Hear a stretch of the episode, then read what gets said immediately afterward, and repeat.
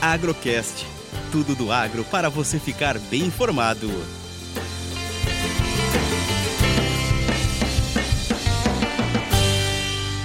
Análise café e dólar da mesa de operações da Minas Sul.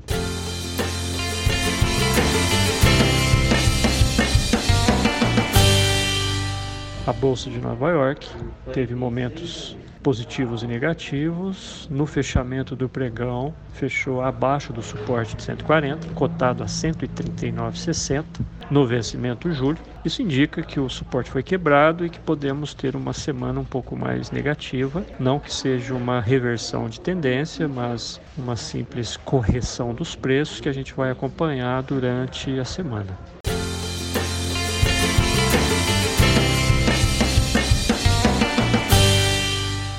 O dólar também um pouco mais fraco, fechou forte na sexta-feira. Hoje trabalha cotado a 5,3970, com 0,6% de baixa. Também existe um suporte técnico a 5,40. Ficando abaixo, ele projeta descer até 5,30 novamente, como foi na semana passada. Vamos acompanhar durante a semana.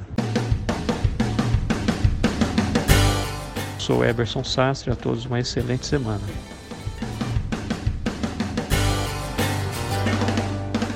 Agrocast. Commodities, economia, sustentabilidade e todos os assuntos relevantes do agro você encontra aqui.